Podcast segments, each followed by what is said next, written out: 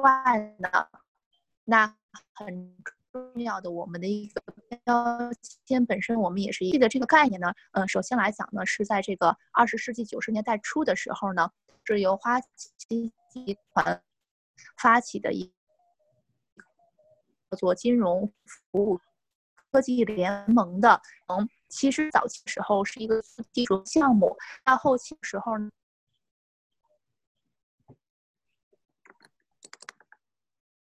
就缩减成了，尤其是近十这种 fintech 渗透到各种的网络数据，还有包括移动端当中去了。嗯，我这边可以是吧？嗯，可以可以。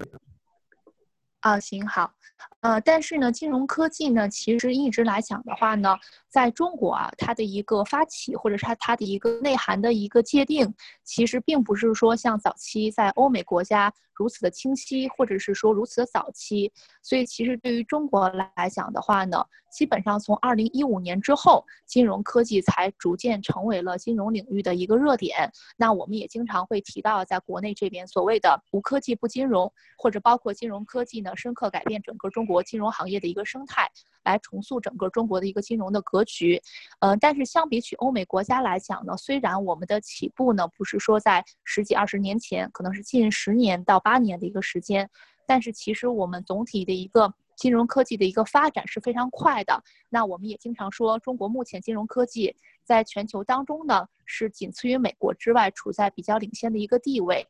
那有几个数据呢？这边也可以跟大家去分享一下啊。就是呢，在这个二零一三年的时候呢，当时中国金融科技的营收规模呢，其实是非常低的。但是呢，到二零一八一九年的时候呢，中国的金融科技的营收规模呢，就已经分别突破了九千六百亿和一万四千亿元人民币了。那预计呢，整个中国的金融科技的营收呢，在二零二零年的话，也就是今年。即将会突破两万亿大关，这是从整整个中国的金融科技的营收规模来看。那从这个全球来看的话呢，全球对金融科技的投资额呢？呃，在二零一八年的上半年呢，是达到了五百十亿美元。那到像二零一七年呢，也是增长了百分之五十。但是这个投资额呢，对于我们中国来讲的话呢，是远远突破了每年百分之五十的这样的一个增长。所以说，不管从这个投资额，还是包括这个金融的整个的一个呃金融科技的营收规模来看，中国现在在整个国际上的一个呃发展的速度还是非常快的啊。这是第一个层面上来讲。那第二个层面上来讲呢，就是从我们在金融科技当中呢，有一些比较关注的是说一些呃数据，可能也能够帮大家间接辅助的去认识我们现在中国科技呃金融科技在整个中在整个全世界当中的一个地位。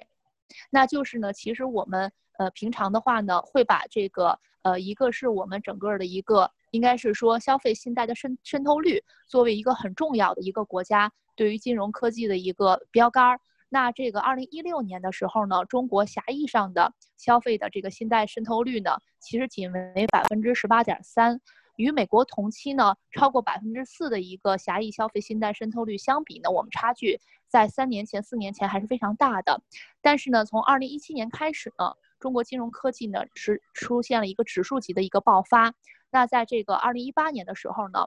我们整个中国这边的狭义消费的一个信贷渗透率。就已经超过了百分之三十二，接近百分之三十三的一个水平，也就是基本上到二零一八年的时候，中国与美国之间呢，在这个消费信贷渗透率，也就是在普惠金融的这个呃金融科技的程度上来讲的话呢，基本上就是相差无几了。这是在第二个层面呢，也是让大家可以去深刻理解现在中国的一个金融科技发展的一个速度。所以，其实以上的数据，呃，都可以辅证是说，虽然呢我们尚未成熟，发展较晚，但是中国金融科技的弯道超车的速度是非常快的，而且中国的这种整个金融市场的一个蓬勃发展，确实给中国金融科技带来了一个快速发展的一个土壤。那从这个细分的行业来讲的话，因为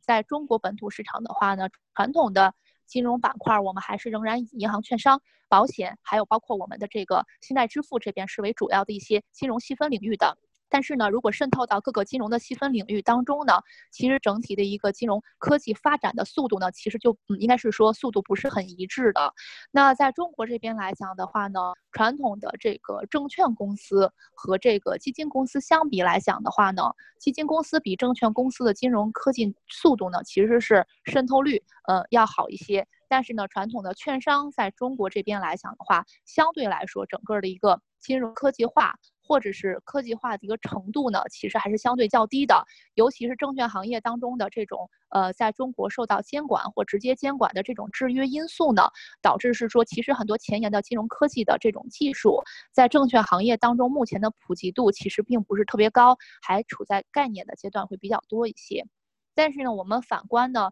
中国的这个整个的一个呃银行业呢，相对来说。目前是整个的一个，呃，应该是金融科技技术渗透是渗透率比较高，也是投入速度比较快的一个细分的一个板块。那比如说呢，我们目前的很多传统的银行跟我们这个具有流量的互联网金融公司做合作，比如说银行跟宜信，或者是说银行呢现在选择做一些这个它的一个，比如说这个移动银行，或者是它的一个这个在这个呃 A P P 的这个开发应用上来讲的话呢，其实它在。这个自建的一个技术团队上面来讲，已经有很很好的一个发展。那未来的话呢，除了银行会在自建的这种金融科技的技术团队的发展之外，它也会同时会选择跟像包括像商汤、云从科技等等头部的人工智能服务商呢进行定制化开发的服务。所以说，在中国来讲的话，其实银行这个细分的金融领域来讲，其实是比较引领，是说中国现在整个 FinTech 发展的一个方向的。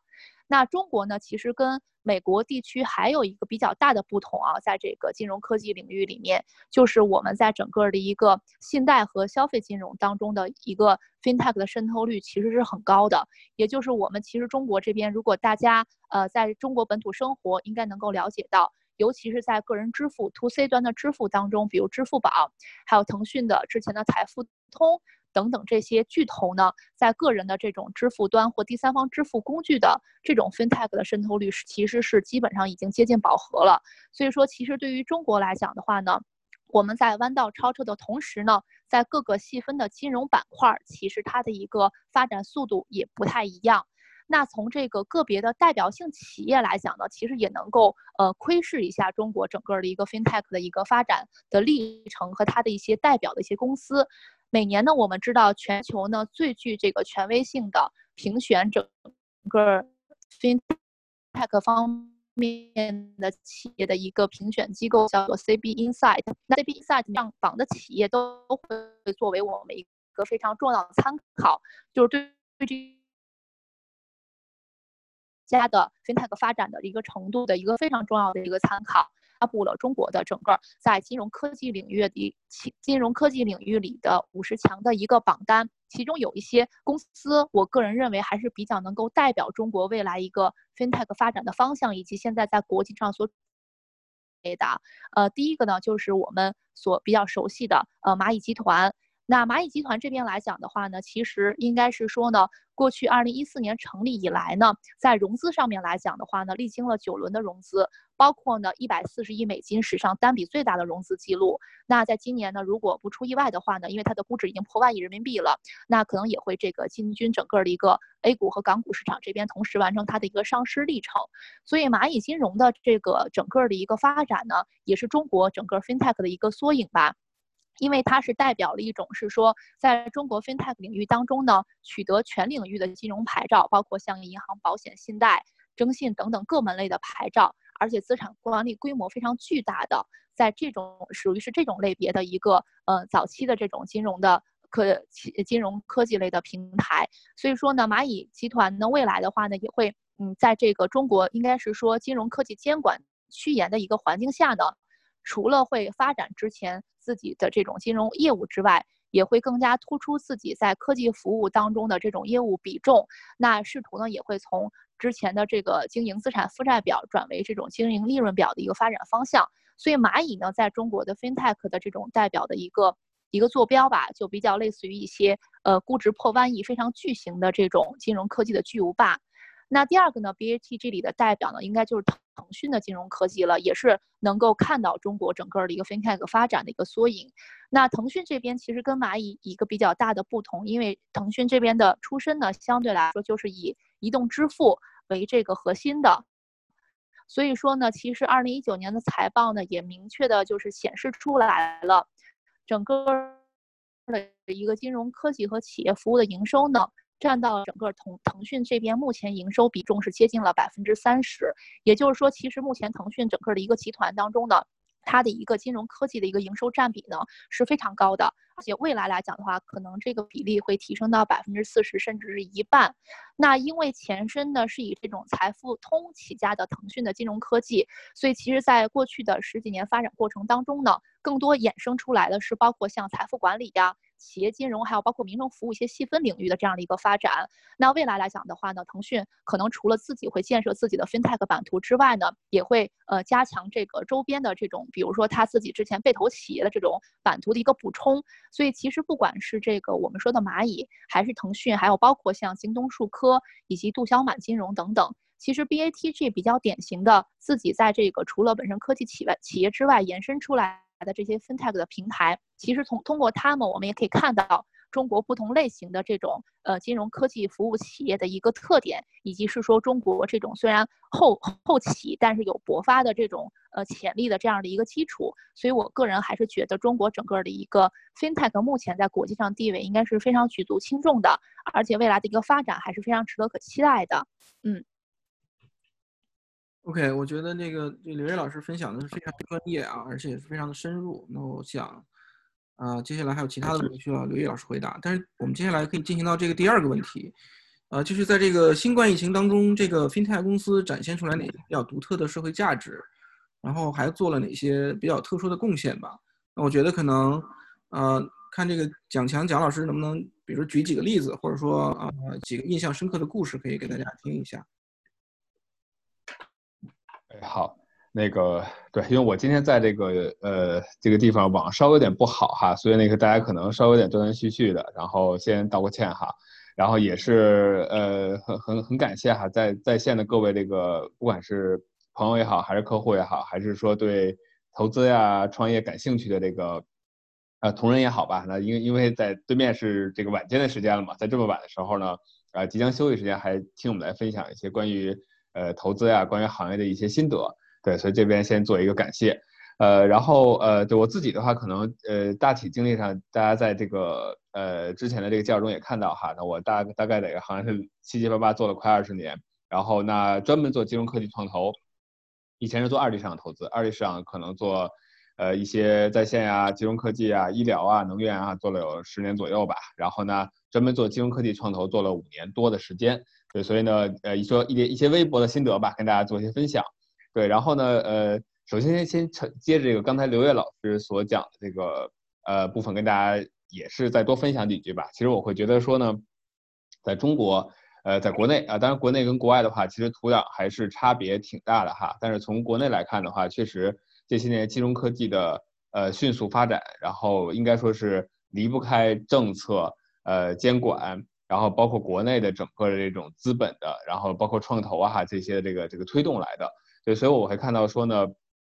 呃，我自己的亲身的感触哈，然后在大概一四一五年的时候，我看到说在之前其实还没有，一四一五年的时候离现在不过是五六年哈，你就会看到说很多这种呃以前还没有，但是国内一些顶级的咨询公司，呃呃包括四大这种对吧，他们的一些专门的部门呀，T R S 等等这些部门呀，开始一些。针对于金融科技，尤其是针对于中国金融科技赛道的一些研究啊，包括一些地域性的特点呀等等哈，如何来做呃它的发展呀，它的投资的这个情况哈，资本趋势啊等等，所以这也应该来讲说呢，是过去几年的一个一个新的一个浪潮啊，是一个很大的风口，但这个浪这这波浪应该说是过去几年刚刚呃走出来，然后呃那同时的话呢，那从整个本身我们看到说中国的金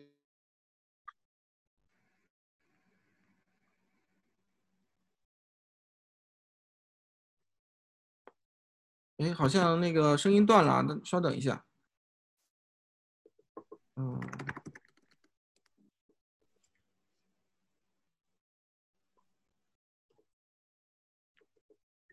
大家稍等一下啊，我我这边问一下，看是什么情况。哎，蒋老师有听得到吗？喂？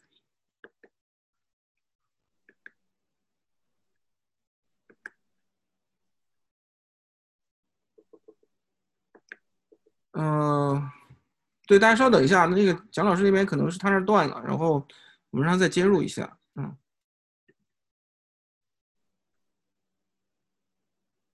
一对一或面对面的去服务高净值客户这种工作模式来取得一些呃客户的进展呀，或者是成交的。但是呢，这种相对来说突然呢不能去面对客户的时候，一定对我们心理和整个的一个工作状态是一个很大的冲击。第二个层面来讲呢，就是说呃远程办公呢也不是说不可以，但是呢，相信大家呢在这个疫情期间也都听到，不管是国内的一些。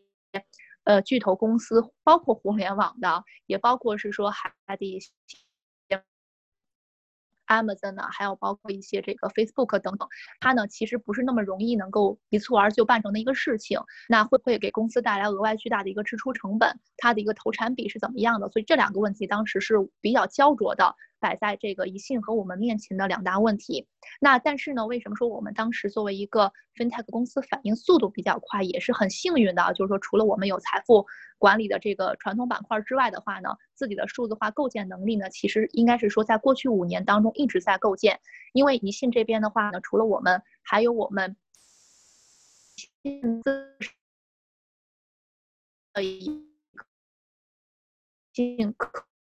这个可能很多人都不的一个数字化小组的话呢，其实根本不知道我们宜信背后的后台呢，其实是有一个专门的科学技术中心的，而且我们也有专门的数字化小组和数字化的获客和宣传小组。那这个工作呢，其实很巧，在二零二零年的一月之前呢，当时我们正好在跟数字化小组去完成最后一次的一个会议。当时呢，宜信的一个战略目标呢，就是从二零二零年之后的话呢。逐渐的把我们当时的一些数字化的这种呃支持，还有包括我们的一些活动，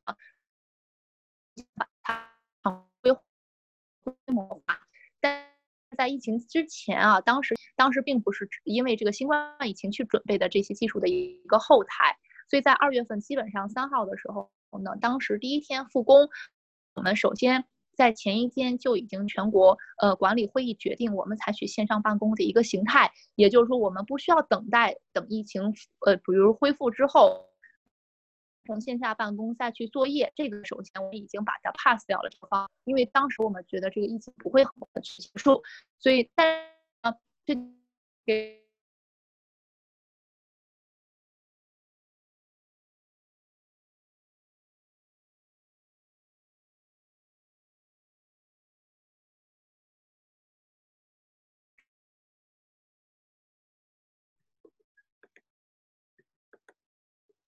好像刘烨老师那边声音也不是很好，大家等一下啊。哦，现现在好点没有？现在可以啊。啊，那我再对近一点，我这样吧，还对对着这个话筒吧。呃，现在好一些了是吧？嗯，对对对，嗯。OK，然后呢，所以当时是应该是说呢。在我们啊能够复工之前的前一百六十八个小时啊，其实我个人知道了以后，我也觉得是非常惊人和和钦佩的啊。我们这边整个的一个宜信的科学技术中心呢，就开启了，就是在前面的应该是说大概三到四天的一个时间，就已经开启了我们史上最大规模全员远程办公的一个准备了。那其中呢第一个面临的问题就是当时帮我们准备了我们的这个 SSL VPN 的一个系统，所以当时呢，这个 VPN 呢其实很常见。但是要保证一个稳定的、有有流量速度的，还要保证是安全的这种呃 VPN 的虚拟的私有网络，其实在几万人同时办公的情况下和访问数据的情况下还是非常复杂的。所以当时的话呢，我们的这个小组第一个解决的问题就是让我们能够拿到一个稳定安全的 VPN 的这种私有网络去完成我们的一个远程作业。那第二个呢，对于我们这个客户来讲的话呢，就分很多，就更复杂了一些了。那除了我们有 VPN 之外，我们自身还有这个像蜜蜂啊，就类似于 Zoom 这样的线上会议，还有就是包括我们一些微信微信构建的一些群体。所以呢，对于我们来讲，能够接触到客户的话呢，大概率是要通过一些线上会议平台，还有包括一些这个像这个社交网络的平台去接触到客户的。但是呢，这个其实是远远不够的，因为呃这些平台。毕竟它是一个呃对公的这种服务平台，但它不是专门对宜信或者对于财富管理客户去服务的平台。OK，我们如何把我们的密封的这种会议的建立以及包括我们微信群的这样一个化成我们针对于财富管理客户的这样的一个呃。在场景啊，还有包括我们的内容上呢，去花了很多的力气去做这样的一个远程跟客户去沟通的这样的一个工作。那第三个层面呢，就是我们自己的宜信财富 APP 了。这个层面来讲的话，就远远不是是说我们刚才所说到的外部的这种系统能够帮我们去达到的了。那为什么呢？就是因为宜信财富 APP 呢，在整个的一个今年开启了之后，就是一月就新冠爆发之前。我们就已经呢，把我们整个的一个，比如说我们的产品信息、直播、录播，还有包括像我们这种就是个人员工在上面的一些客户管理的这个呃 CRM 系统呢，全部都已经上传到我们的这个宜信财富 APP 上面去了。所以其实宜信财富 APP 在整个疫情期间，是我们和客户使用和访问量极高的这样的一个能够远程通过在家跟客户去沟通的一个非常好的一个平台。那这个具体的数据是怎么样的呢？就是宜信 FAPP 呢，当时我们从二月一直到这个四月期间吧，大概两个月的一个时间呢，我们当时是整个做了应该是一百一十七场的一个线上直播，包括我们唐总和很多基金管理人做的这种直播，在覆盖内容的一个广度上面来讲的话呢，除了有资产配置，嗯，私募股权、二级市场、类固收、企业抗疫。呃，子女教育、财富传承，嗯，应该是应该是高达十几个主题的。在访问量上来讲的话呢，我们单场的这个，呃，应该是说直播的一个访问量的话呢，能够是超过二十万的这样的一个全线在线的一个客户。那给我们呢直接带来的这个客户的一个线索数据呢，是已经超超过十万个线索数据。给我们进行的一个直接客户的导流呢，应该是说。我们今年上半年呢，增加的客户群体当中，有一半都是通过这种数字化来获得的客户的一个导流。所以说，其实我们在面对这个危机的时候，第一个我觉得就是解决的速度非常的快，能够及时应对，知道自己未来要改变自己的一个业务模式。第二个来讲的话，就是我们在不管是前中后台的系统技术技术支持上面，还是我们跟客户的一个接触上面来讲的话呢。能够迅速的用自己这种新的应用场景跟客户去达成这种共识。第三个来讲的话，就是我们的直接结果给到我们这边的一个就是一个闭环吧。因为毕竟最终说实话，财富管理平台最终还是要看我们的一个客户产出以及我们客户的一个转化的。那从转化率和客户的一个数量提升上来讲的话，它的数字也是非常直接的。所以说，应呃基于我们应该是说，在整个一季度到二季度的上半旬。整个我们用这种强大的这个平台能力呢，我们宜信财一个在财富管理规模上逆势上扬的这个公司，整个一季度呢，我们应该是实现了营收突破了六十五亿元人民币，在二月的一个单月的话呢，是突破了应该是十六亿元人民币，也就是说在二二月份呢，我们不管同比还是环比都是有所增加的，所以说其实我们也常说这。个危中有机，有有的时候可能新冠疫情给我们带来的是我们对其实给我们的一个嗯很好的一个机会，就是如果之前我们是在这方面有所准备的话，那我们在整个的一个呃业务模式的转变，以及是说我们的最终结果上来讲的话呢，也许不会不仅不会差，可能反而还会更好一些。呃，这个是我们宜信当时在面对疫情的时候一些面临的压力和一些解决方案。主持人。哦，谢谢刘老师。我觉得这个，嗯，确实是宜信在这段时间让非常多，在这种动荡时期不知道怎么样去管理自己财富的人，应该给大家很多的帮助吧。我想是。那么，呃，这个我觉得也算是呃 FinTech 公司做出了一个贡献吧。那我想回到刚才第二个问题，因为那个蒋强蒋老师那边讲到一半，网络不好就掉了嘛。然后请蒋老师再再讲一下，说，呃，蒋老师能听到吗？呃，能听到我这边吗？哎，可以，可以，可以啊。对，就是还想请您呃，再分享一下那个第二个问题，就是，嗯，这个，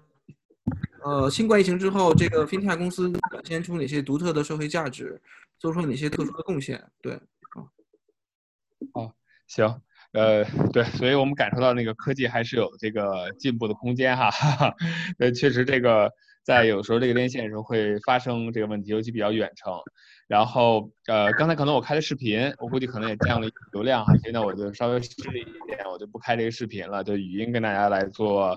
这个分享了。对，其实那个呃。承接着刚才刘伟老师讲啊，就是刚才也简单说了一些，就是确实国内的呃金融科技的土壤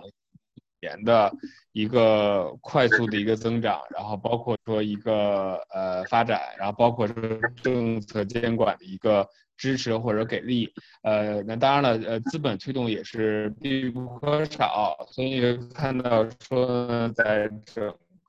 个，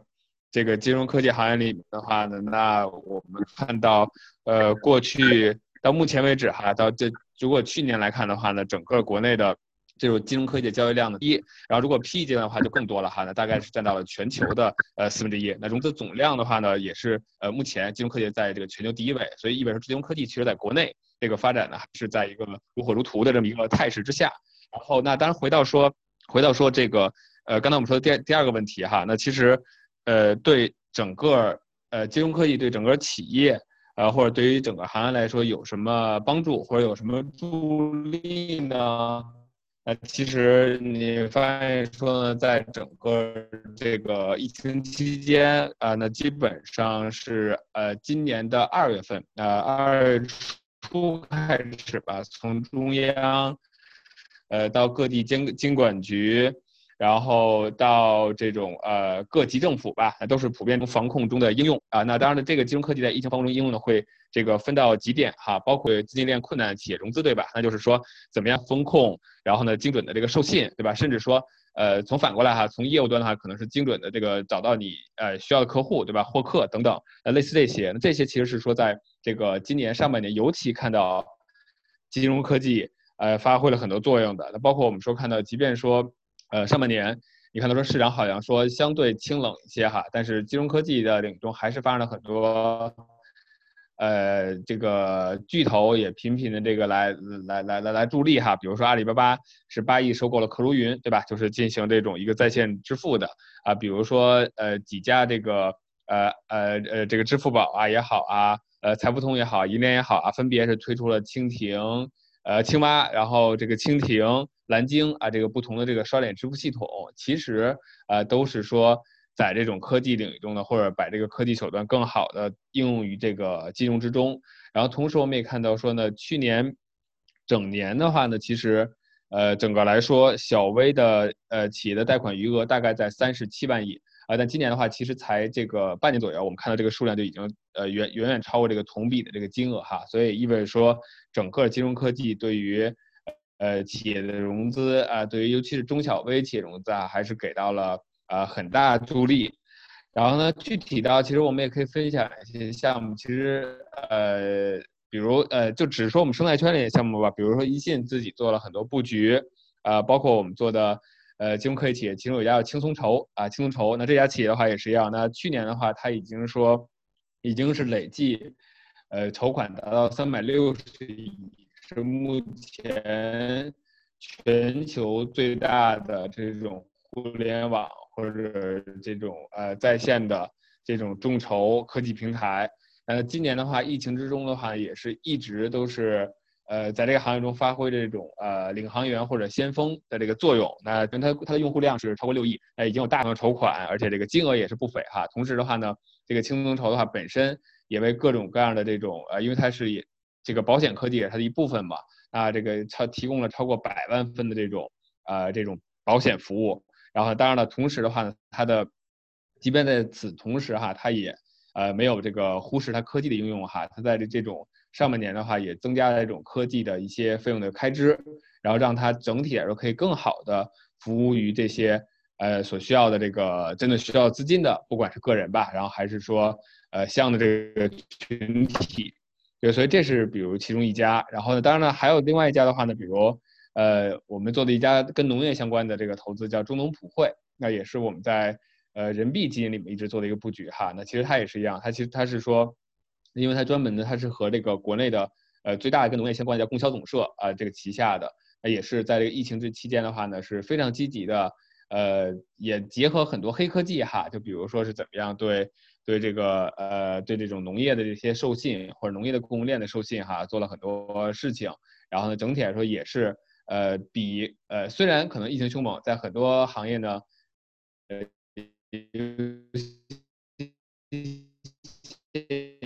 啊它都是几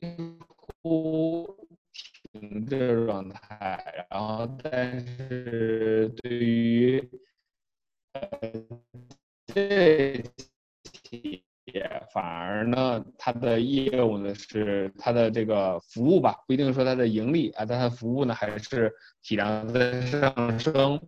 而且这个速度是在在提高的啊，也是更，呃，这个市场中也对他们需求也是更迫切的。然后呢，再有一家，比如我们叫神马出行啊，这个那，呃，我们也是投了他的母子公司哈。然后呢，本身的话也是，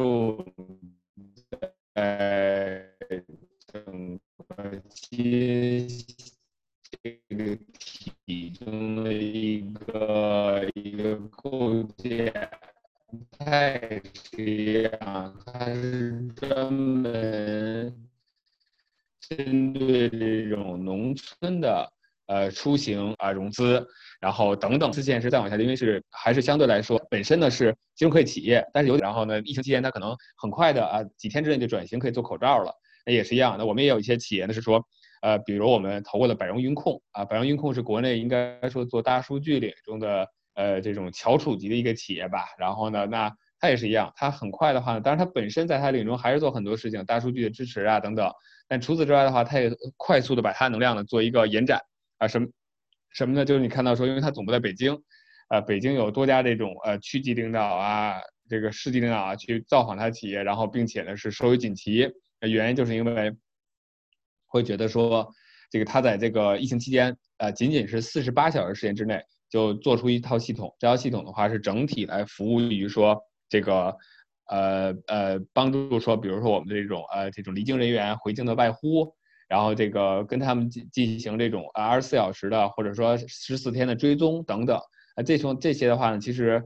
也是一样。那在很多的这种呃。切实哈，这种北京的，包括我，我们也都其实接到过通过他这个平台来做出系统的电话哈，在北京，那其实是做了很多事情。那再有的话就是，呃，另外一家，比如创新旗帜，呃，创新旗帜是这个国内人工智能的，呃，我们知道有国内人工智能有 AI 四小龙，然后 AI 四小龙之后，其实还有，呃，还有四个就再小一点的啊，就好像以前这个东南亚四小龙、四小虎哈，那可以叫我们简单，我自己可能叫 AI 四小虎哈，那其实其中的。呃，排名在一直在排名第一、第二的一家吧，在这个除了第一梯队稍啊低一点点，准第一梯队的那也是一样，就是它除了人工智能的利用，人工智能的帮助做了很多精准和客获客呀、呃外呼啊等等这些这些服务哈。那另外的话，它也是把它人工智能的这种识别的技术啊、平台啊，快速的和一些呃这种呃发热呀等等啊这些相关啊来做，然后包括测温系统啊来来做到一起啊，几天时间之内，然后就做出了非常好。系统也是可以非常高效率的哈，然后在一秒钟之内，然后呢这个双位数的，然后来进行识别，对，所以意味着说，其实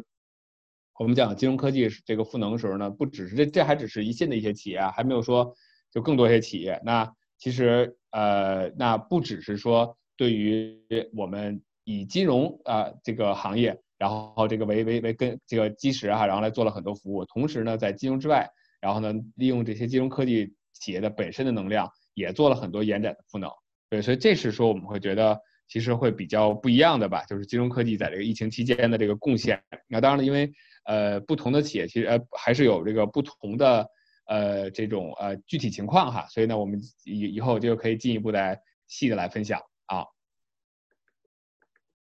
嗯，好，那刚才也呃我看我们群里面有一个朋友问了一个问题，我觉得这个问题可以先回答一下，就是。希望了解一下这宜信在加拿大市场是不是有产品或者业务，然后怎么看待加拿大市场和加拿大的这个华人市场？这个是蒋老师回答还是刘老师？呃，我先回答金融科技这部分吧。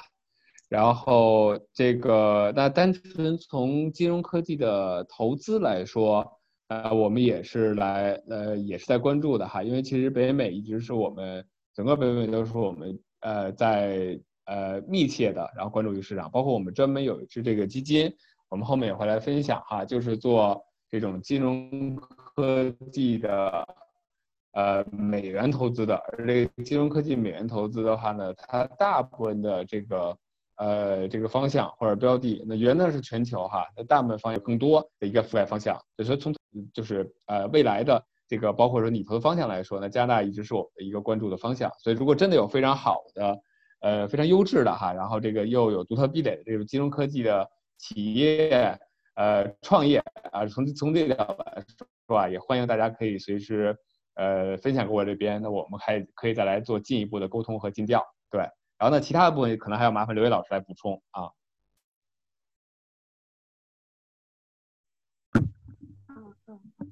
补充一下这个问题是这样子的，就是宜信呢，应该是说这个。呃，服务的这个客户群体啊，包括这个中国和海外的这个华人，但是宜信在整个的一个投资的底层标的上来讲的话呢，在北美地区呢，现在仍然是以这个美国为主的一些基金，我们会通过北美的一些基金，比如说类似于 KKR 或者黑石呢，渗透到北美地区的项目。但是呢，北美地区不管是这个风投的项目还是房地产的项目呢，其实是这些基金在加拿大地区都是有覆盖的，尤其是一些比如说供应链。物流的这些底层项目，还有包括一些地产类的，其实我们过去通过像黑石这样的一个基金的话，在整个北美地区都是有覆盖的。但是呢，呃，如果单就这个地域板块上来讲的话呢，其实更多的我们可能还是在美国这个整个的一个选择的底层标的会比较多一些，因为这个是有一个呃怎么说呢，有一些这个行业和环境的因素在里面吧。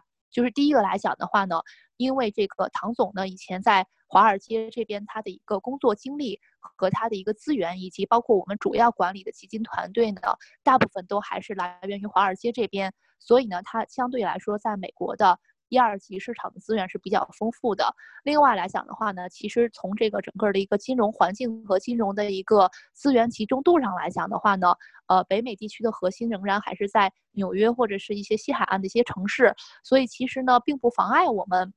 去参与加拿大市场的底层投资。但是如果就这个比率上来讲的话呢，它可能。就加拿大本土的这个呃这个底层资产并不是特别的多啊，这是第一个。第二个来讲的话呢，但这并不妨碍是说呢，我们的投资人在全世界去参与我们的这些呃项目，或者通过我们合作的这些基金去参与项目，因为最终来讲的话，我们还是要考虑到。所投的这个备选标的，它的一个投产比，也就是说它的一个投资成本、投资环境，以及是说它的一个给我们带来的一个回报。所以其实它真正在地域上是在哪一个地方，其实相对于我们来讲没有那么重要。但是我们一定还是要考察这个国家整个的一个金融体系、金融环境，比如说利率呀，还有包括一些政策，它是否适合我们进行大比例的一个投资，以及是说我一信主要的一个资源的一个覆盖率，这个是我们现在目前主要的一个针对加拿大和加拿大客户的这样的一个呃简单的这样的一个陈述。OK，嗯。好，呃，还有一个，呃，是王丽还是李王？他有一个问题，就是请问一下，金融科技加 ABS 业务在国内目前的市场情况和前景如何？这个金融科这 ABS 业务我也不知道是什么，我觉得可能还是请请两位这个专业人士来给大家解答一下。对，呃，那贾婷老师，呃，可以回答这个问题吗？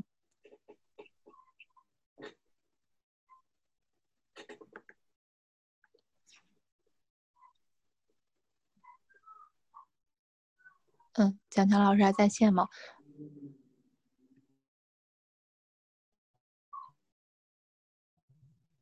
啊，没事。好，呃，能听到吗？啊，能听到。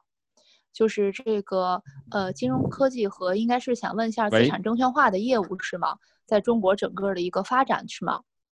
对对，我看是这个意思啊。嗯嗯。如果呢，我这边如果是以我刚才啊，就是说，如果跟大家所分享到的整个的这个呃金融科技，在整个如果是说单纯就这个证券领域的这个细分领域来看的话呢，其实我个人刚才已经嗯。就是强调了一下，其实，在整个证券行业当中的金融科技的渗透率并不是特别的高。那资产证券化的这个业务呢，其实在中国来讲的话，也是近十年可能是，呃，应该是说才逐渐的去做这样的一个业务。它这个跟本身美国的话，可能还是呃不太相同的。那金融科技呢，可能在这个资产证券化的这种结合度上来讲啊，相对。在国内这边，因为我不知道蒋强老师所了解的，但是呢，以我们如果了解的这个证券业务方面来讲的话呢，其实现在的一个呃渗透率相对来说还是比较低的，因为资产证券化业务现在在国内呢还是受到一些比如说监管的这样的一些嗯约束，所以其实，在总体上来讲的话呢，它在这个投入上面来讲。可能我们过去几年投入的这个精力不少，但是目前来讲的话，成果的话可能不是特别特别的明显啊。这个是我这边的一点见解，蒋强老师。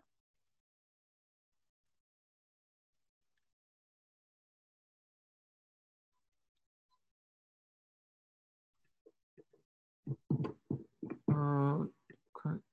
蒋老师那边又掉线了。哦。又又又掉线了，那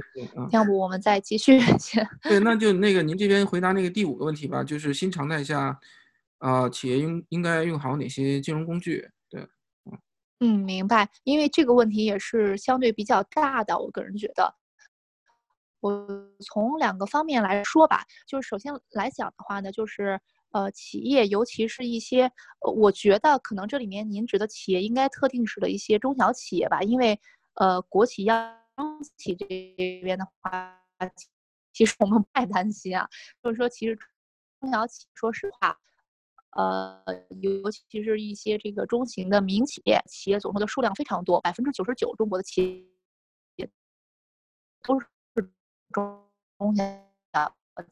企业，但是呢，去国内整个 GDP、G GDP 的百分之六十，也就是说，实质上我们先把这个企业稍微的给它圈定一个概念啊，更多的还是一些我们身边遇到的，或者是我们所服务的，或者我们自己拥有的这种中小微企业，就是比如说咱们在线的客户拥有的这些企业。OK，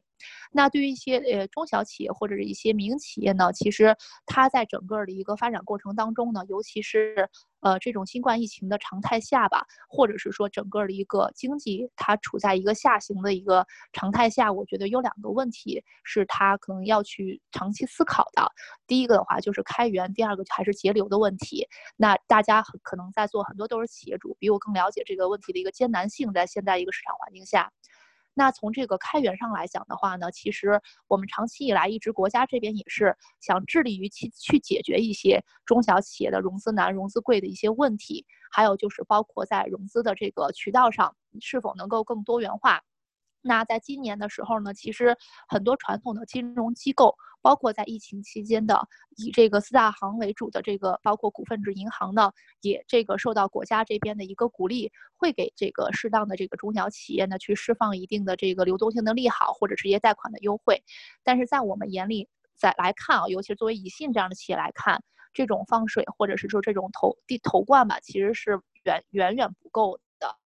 也就是说，第一个，我们长期要解决我们的一个融资问题的话呢，除了可能依靠传统的金融机构，比如银行或者是一些这个呃其他大型的金融机构之外的话呢，更多的可能我们还是要适当的去把我们自己的这样的一个，比如说呢一些我们一些企业的一些账啊，或者是说我们因为这些嗯就是一些上下游产业呢产生的一些，比如说垫资垫款，或者是我的一些。呃，交易时产生的一些这个延期付款呢，还是要把它们充分利用进行打包，从而形成一个有效的。我个人觉得，比如说类似于供应链金融的这种形式，能够帮助中小企业的话呢，可能更好的也能够是说更加充分的去对外进行一个呃融资，也增加自己一些融资的渠道。那另外来讲的话呢，这就衍生出了一个问题啊，就是说。在美国来讲的话呢，其实一些应该是说非传统银行金融机构的这种能够提供资金的支持还是比较多的，而且美国整个的一个监管对这些机构来讲呢，虽然也很严格，但是并没有达到是说这个呃，比如说一刀切呀，或者是说呃，可能是完全不鼓励的态度。其实美国这边其实还好，因为我们当时投了很多在海外的这个公司的话，也都会给这个中小企业提供这种融资的支持，比如之前投的这个 Trade Shift 呀，还有包括一些供应链的企业，包括像 Circle 啊等等。但是在国内来讲的话呢，其实要想达到一个很好的，能够通过一些呃供应链金融或者一些金融科技手段达到融资的话呢，其实面临的复环境和环节还是相对比较复杂的。所以我们过去也会参与一些在国内这边的一些机构呢，像刚才这个呃蒋强老师所提到的，像百荣金服啊等等。其实他们呢，作为一些国内领先的这种第三方的数据风控平台，或者是一些这个呃催收的企业服务平台，它呢既可以帮你是有这样很好的获得资金的渠道，也能在一定程度上把握了我们把钱放出去怎么回流这样的一个风控。所以其实这种企业在国内呢，目前来讲越来越多，而且很多都成为了独角兽，帮助企业在开源和融资方面提供了更多的服务和更精准的一些风控。这是第一个方面。第二个方面呢？企业，我觉得未来来讲的话，在节流上也是非常大的一个问题。这个呢，因为宜信平常服务的更多的这个客户群体还是传统企业主，但是企业主呢，现在我我个人觉得，就是在这个呃节省这公司成本上面来讲，和提高公司的这个效率上来讲的话呢，是它面临的一个主要问题。但是呢，现在我们有很多的呃这个科技金融的。平台或者是这种工具，能够供我们企业会很高效和低价的去使用，帮他去节省公司的一些开支啊。呃，我举个例子来说，比如说呢，我们知道一些企业呢，不管这就不管中大型了还是国企，它因公的这个消费呢，一般能够占到整个企业支出的百分之十到百分之十五的一个区间。但是呢，这种因公的支出往往会产生非常大的一个浪费啊，包括一些前期的开支。呃，像以前我在银行工作，我举一个例子，其实我们很多的这种，不管是机票、酒店，还是我们给员工发的一些福利，其实是非常大的一个消费。如果你没有把握好这个中间的环节的话，或者你跟这种小有企业之间有利益绑定，那其实你是给整个的企业造成非常大的一个负担的。那我们呢，当时也是投了一个企业，被投企业叫做分贝通。分贝分贝通呢，其实。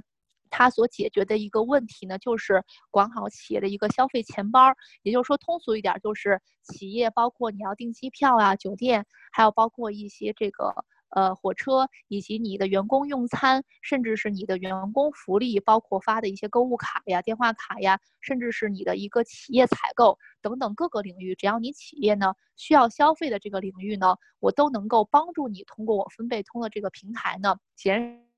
少你的。开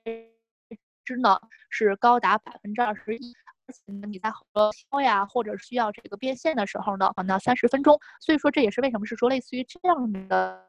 对公企业的平台在中国越来越多了，而且很多的资本呢都很青睐于这样的一些对公企业的帮企业去减少开支的一个呃一些 A P P。原因就是在节流方面，其实它还是很有这个价值的。那除了是说这个的话呢，之前我们也是投过另外一个企业，叫做会算账。会算账的话呢，也是帮助企业去进行一个外包服务的。那它主要做的呢是帮助呃企业呢做一些财务和税务的一个规划。因为我们知道中国呢从这个新税三期之后，很多之前企业主能够使用到的一些税务筹划工具或者手法，其实在近两年是失灵的。但是呢，嗯，申申，嗯，应该是说税收税收的一个申报呢，又是中小企业的一个刚需，且也是它的一个很大的一个痛点。所以其实像会算账这样的一个企业呢，它主要就是服务在中国的这些公司呢，帮帮助它呢，利用一些人工智能系统，首先提高它的报税效率。然后另外来讲的话呢，在税务的一个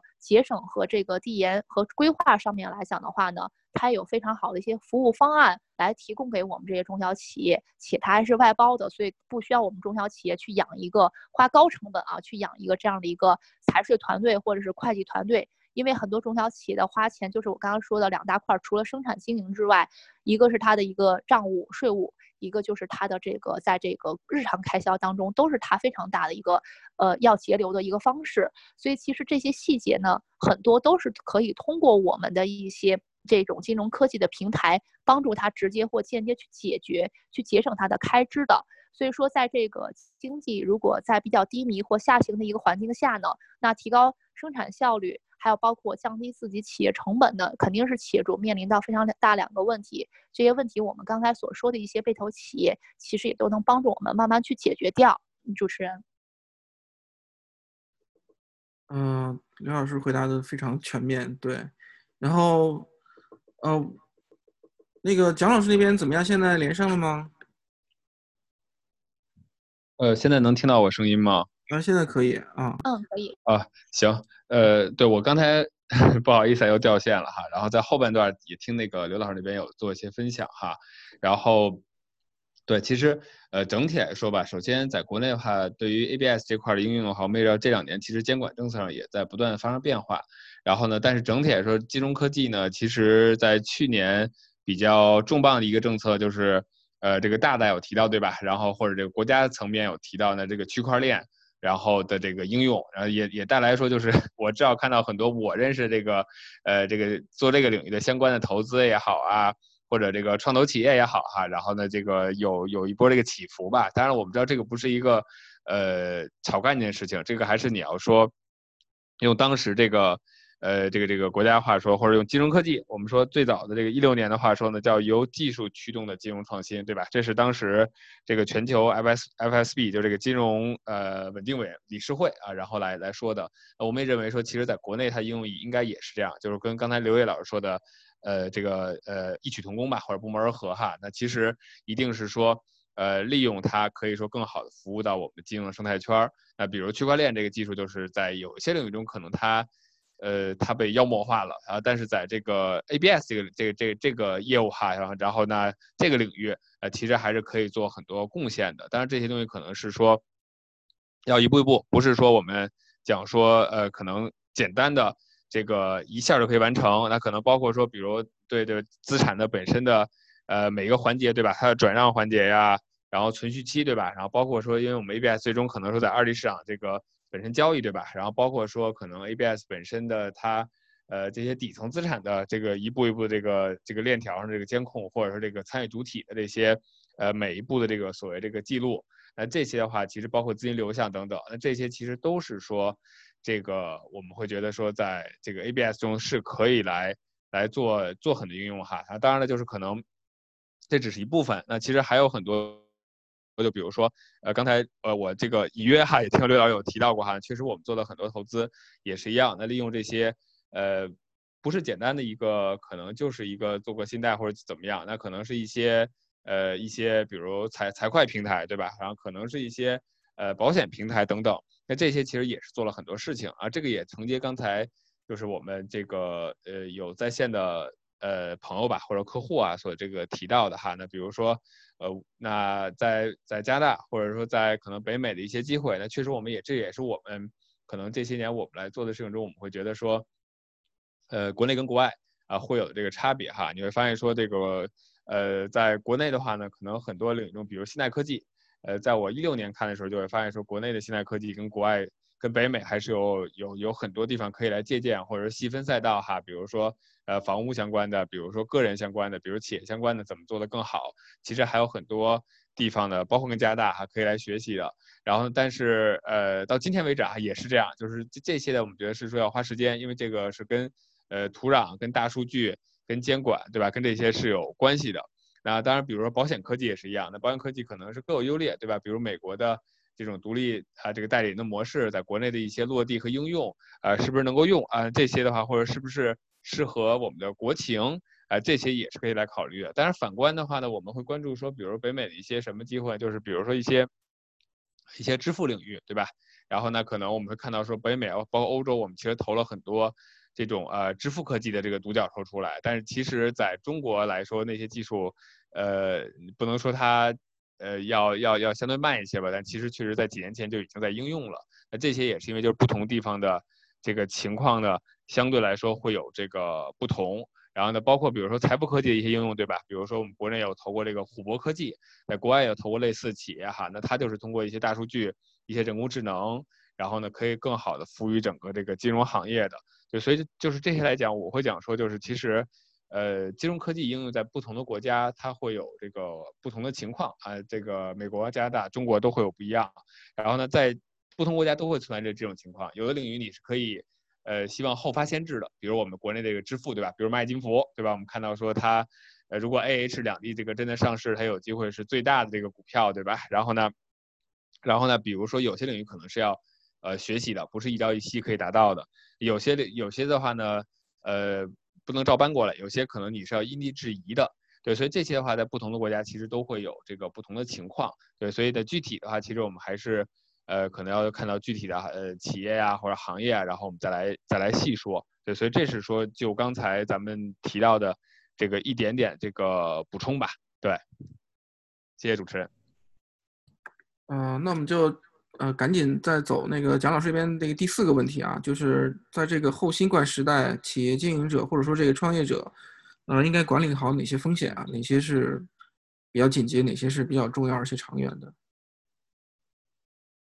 对，这个应该是一个，这也是一个蛮大的问题啊。其实我们说，从呃这个企业来说的话呢，如果说比较紧急的哈，那比如我们今天这个时代情况，我们来看到我们的企业时候呢，呃，很多时候我们觉得几点吧。第一点，这个企业对于说在这个疫情期间的一些呃这种生存能力，对吧？就是它。呃，它的这种呃不限于这个金融科技企业哈，就是它的到底说它的它的现金流怎么样，对吧？到底它的盈利模式是不是走通？那可能以前的话呢，我们在投很多企业的时候呢，比如我们今年上半年基本出手比较少啊。一方面的话是因为我们觉得，呃，确实环境有不确定啊，确实给签约上带来了一些困难。然后但另外一方面也是觉得说，确实可能疫情又带来了一些我们的一些新的观察跟思考，那就是他们的盈利模式，对吧？以前可能要求，呃。你是可以多烧一会儿钱的，对吧？那现在可能呢，对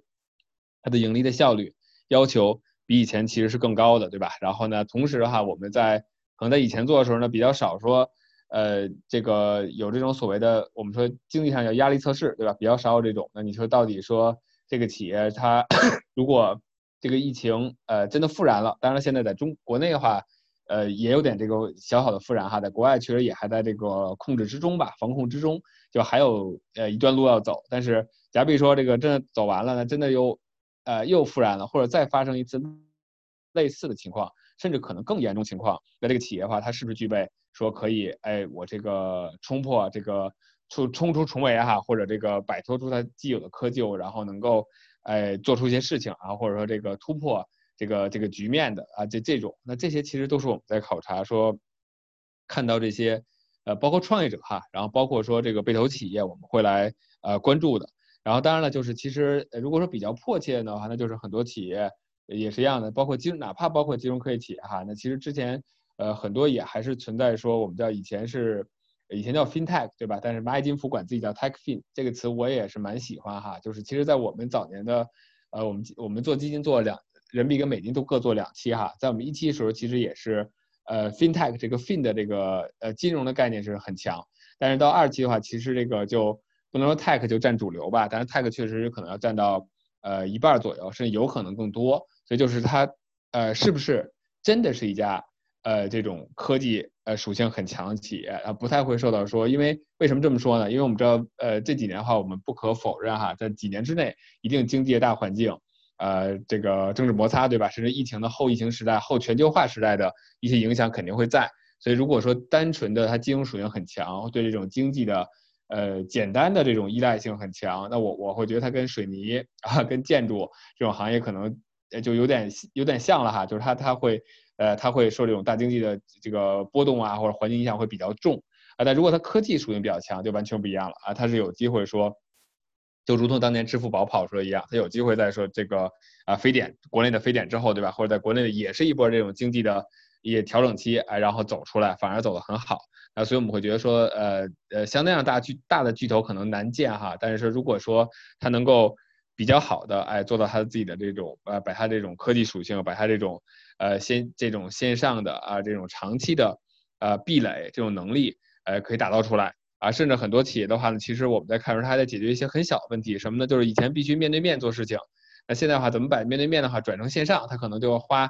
呃，花了一点时间，但这个时间可能比它这个能够成功的时间可能就更长了啊，就带来了它很大这种现金流问题啊，这些都是切实有有看到过的哈。所以这些的话，我们会觉得说，这是刚才刘老师所讲说，我有这个呃，好像断断续续听到哈，那就是啊，包括宜信也是一样。那其实我们的呃。这种线上的这种或者这种金融科技能力，那不是说在呃今天或者在疫情发生时候，而是说在一两年之前，其实基本这些线上东西已经开始做很多了。那只不过疫情之后这半年，可能我们又做了过去可能一年两年甚至更多的量。然后呢，结果带来结果是我们看到说我们的业务呃不仅没有下滑啊，反而是增长，而且是双位数增长，而且是呃全赛道的。什么意思？就是我们传统的呃这种固固收固收类的产品或者类固收产品和我们的这种呃。可能很多人叫理财类的，对，或者权益类的，或者股权类的等等这些投资啊，全部都是一个快速的，然后呢，大十大几十亿或者上百亿级别的这么一个一个增长啊，也是比我们同期还要走得更好。所以这些其实都是我们讲说，就是呃，在疫情来临之前，你应该把这个能力搭建好。这也是我经常就是呃，这个这个在一些活动中分享吧，就是这句话，我说这个。当你看到冰山的时候啊，这个泰坦尼克号就没有太多时间了，对吧？所以一定是在此之前，你应该已经做好了这个，不一定是前瞻，但至少要对这个风控啊，对这种极端情况的这个预判，然后预测要做好。而且的话，我们也会讲说，包括说以很多金融科技企业的这种科技属性的提升，甚至研发的这个能力的一个提升哈。然后呃，以前可能真的只是一个时髦啊，甚至只是一个噱头啊。但但是今天的话，你看到说，如果你做没有说真的做到。呃，那你没有把它做成标配，啊，甚至没有做成刚需，那你可能就就很难挨过这个寒冬哈。对，所以这些是我们会觉得说，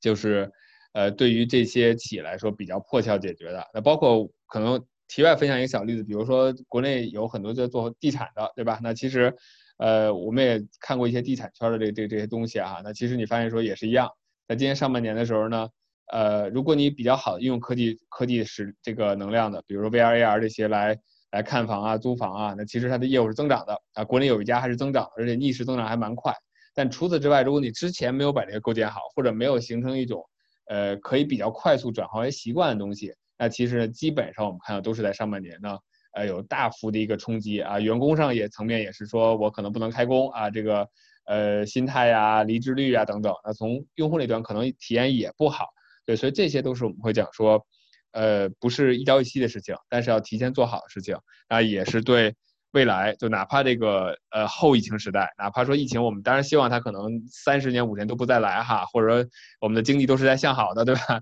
呃，那那那对于这个时代来说，也是一定是有帮助的。所以这是说长远需要解决问题，当然短期需要解决问题，其实更多是信心了。就是其实我们看到很多企业，包括是金融科技企业，它的信心也是。呃，在这个经历之中也受了蛮多影响哈，所以我们在这时候我们会关注到这个企业，比如被投企业的它凝聚力怎么样，它的员工的离职率是不是高，对吧？它是不是有这种抗压能力，对吧？是不是可以承担这种呃信心啊？他如果是做金融相关的，他在这个这个时间的这个资金链是不是还是稳定的，对吧？然后呢，呃，他是不是快速突破了一些瓶颈，比如刚才说的这个办事一定要见到人这种瓶颈，对吧？然后他是不是说如果在中国哈，我他是不是还是能够？呃，保持的这个 Long China 啊，这个长期看多中国这些观点，然后而且，呃，这个这个精神还是没变的，呃，这些的话都是我们会说，也是短期会跟这些，呃，尤其是核心的这些创始团队哈，在沟通中我们会来呃密切来观察的啊，因为对于尤其是一些相对 VC 阶段这个创业企业哈，它的这个我们说管理人的这些呃决心或者叫决议对吧？还是说对企业的这个发展，尤其在艰难时期这个突破啊，是非常啊非常有帮助的，就是不管多么难，他一定要。想出办法来，然后而且跑下去，这是我们对于这些企业短期的时候的一些、一些、一些这种呃，从从精神层面的吧，一些这个期望。对，所以这是主持人，这是跟您的一些简单的分享。OK，啊，其实我觉得大家肯定到现在也都大概比较清楚了，就是其实蒋强蒋老师这边其实更多的是侧重宜信在呃投资这些方面做的一些比较具体的一些事情啊。那么。整个咱们这个提纲来讲，我这儿还剩两个问题，一个是，呃，未来一至三年这个有哪些 FinTech 可以利用的机会？另外一个就是，呃，刚才那个那个群里面有一位朋友问到，就说宜信在美国投的这个支付公司，能不能介绍一下具体这个投的这个公司的业务？那我觉得，其实蒋老师可不可以就是把这几个问题融在一起，就包括也介绍一下，就是宜信的这个金融科技产业基金是。一个发展历程，另外就是说，这个基金可能如果说在海外的话，投的话，主要的方向是什么？然后或者说有哪些条件啊？怎么样去，呃，可以满足这个一线的投资的一些要求的，这样能给大家介绍一下吗？我想可能今天来的还是有蛮多人蛮关心这个问题。对，呃，行，那我我这边跟大家简单做一分享哈。然后对，那首先呢，大的环境呢，因为其实后面我们也也有一份这个材料可以跟大家来来来简单的看一看啊，也蛮晚了。然后呢，呃，大的环境我们认为说，虽然金融科技哈，我们说国内很快，然后哪怕扣掉这个蚂蚁金服的情况呢，其实呃，在过去的两年里面呢，还是涌现出很多机会，包括资本的话也是。呃，真的是忙于布局吧，然后国内包括海外都是一样哈。然后呢，呃，金融科技也是呃，目前看到的这两年下来，从活跃度来说，应该就是金融科技和医疗是两个这个最活跃赛道。除此之外，可能呃第三名都是要风水轮流转的啊。哪怕一些我们觉得可能呃也非常非常火的啊，比如芯片呀这种，就是国内外可能都会很关注啊这些硬科技等等之类的。所以意味着这两个赛道我们也是长期啊会来看的。然后呢，其实从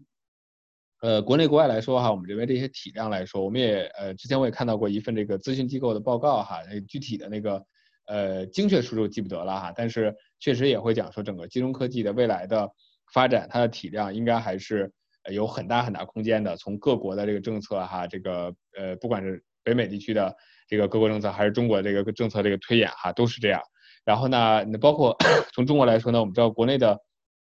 中国的 GDP 的这个体量哈，占这个全球的比例。呃，和我们金融科技的这个投资占全球比比比起来哈，其实那呃金融科技投资占比都还是虽然听着很多哈，就好像是数量上已经全球第一了哈，然后但是呃金额上第一还不是全球第一，然后北美仍然是一个重镇啊，那这个那第二的话呢，从哪怕这个绝对数量、绝对金额来说，我们认为都还有很大空间，至少呃简单说吧，至少是翻一倍的空间吧。当然了，啊企业这个会越来越。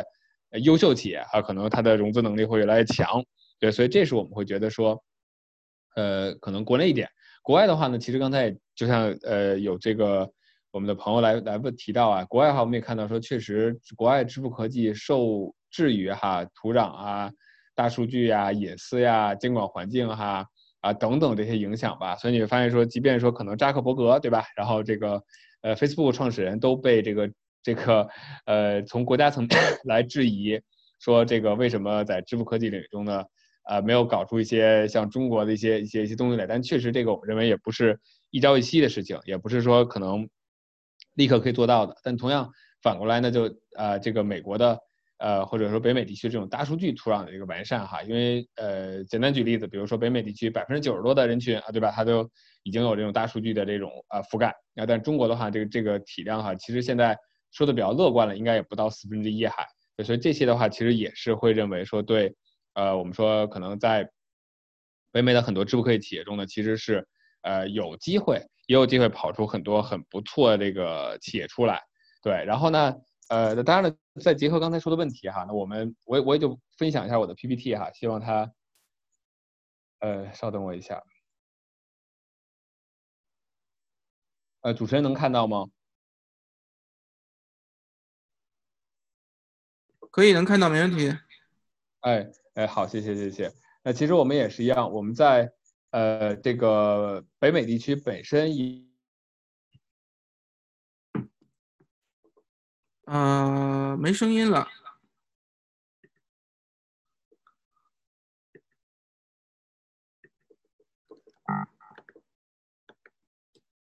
喂，我们应该是用了全球的。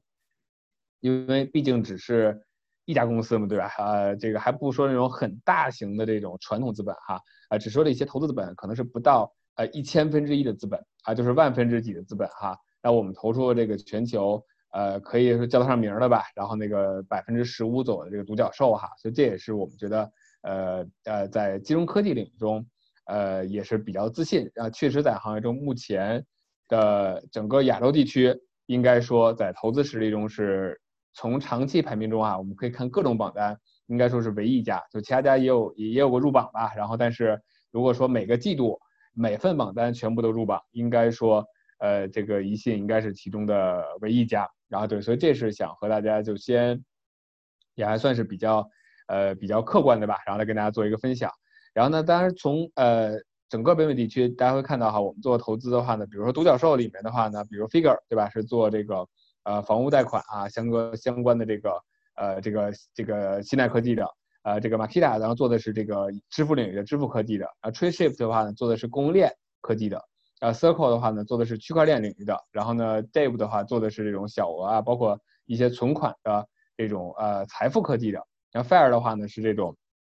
租车。啊，这种租赁信贷这个科技的，所以其实你会发现说呢，虽然是这种不同的几家企业，但其实呃，这个好像逻辑也不一样。而且呢，即便是信贷科技的话，我们力图哈，基本上我们只投这个赛道中，我们认为它，呃，这也是给大家做一个参考哈。就如果它它是一个呃相对还比较小的企业，或者它业务是呃怎么说呢？这个目前是偏安一隅的啊，这个小地方这个小富即安的逻辑，那那其实。可能目前就是不太是这个在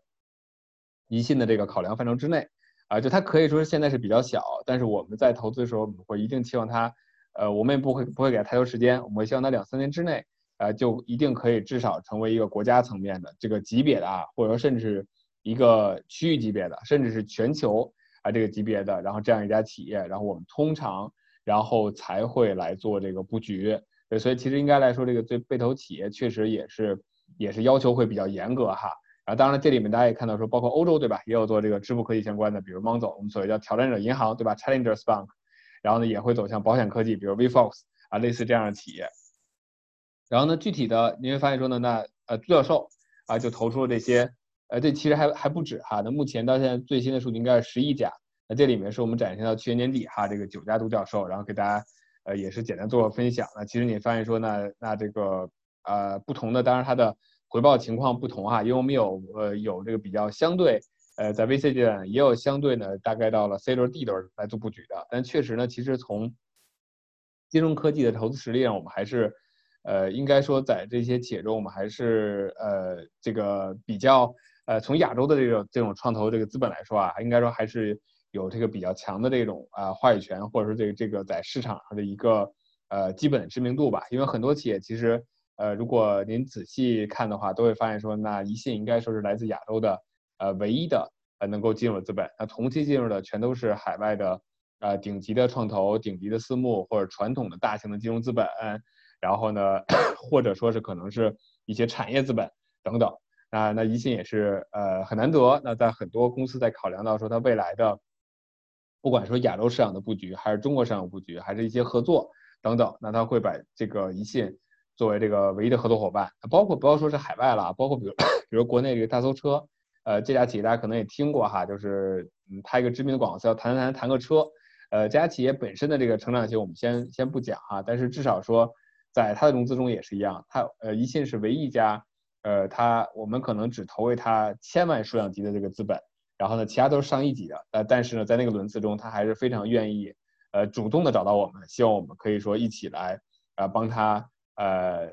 作为他投资人，然后作为他这种一个很重要的产业资本，那包括刚才比如我和这个刘老师都提到，比如百荣云控也是一样，在大数据领域中呢也是做到非常优秀。那我们也是经历了这个半年多的一个考察哈，会发现说我们开的投资，那即便今天的话，你会发现说百荣云控的这种它的这种呃市场的宣传的这个材料也好，或者它的这种呃我们说就类似于说它的一些路演的一些这种这种呃文件也好。也是常常会把宜信放在最前面，就尽管我们投的话金额可能也就是几千万这个体量哈，然后呢，但是对于他来 来说，他会把我们放在这种十亿级别的这种产业基金的前面啊，或者国家的这个级别基金前面，所以也再次说明，就是其实确实，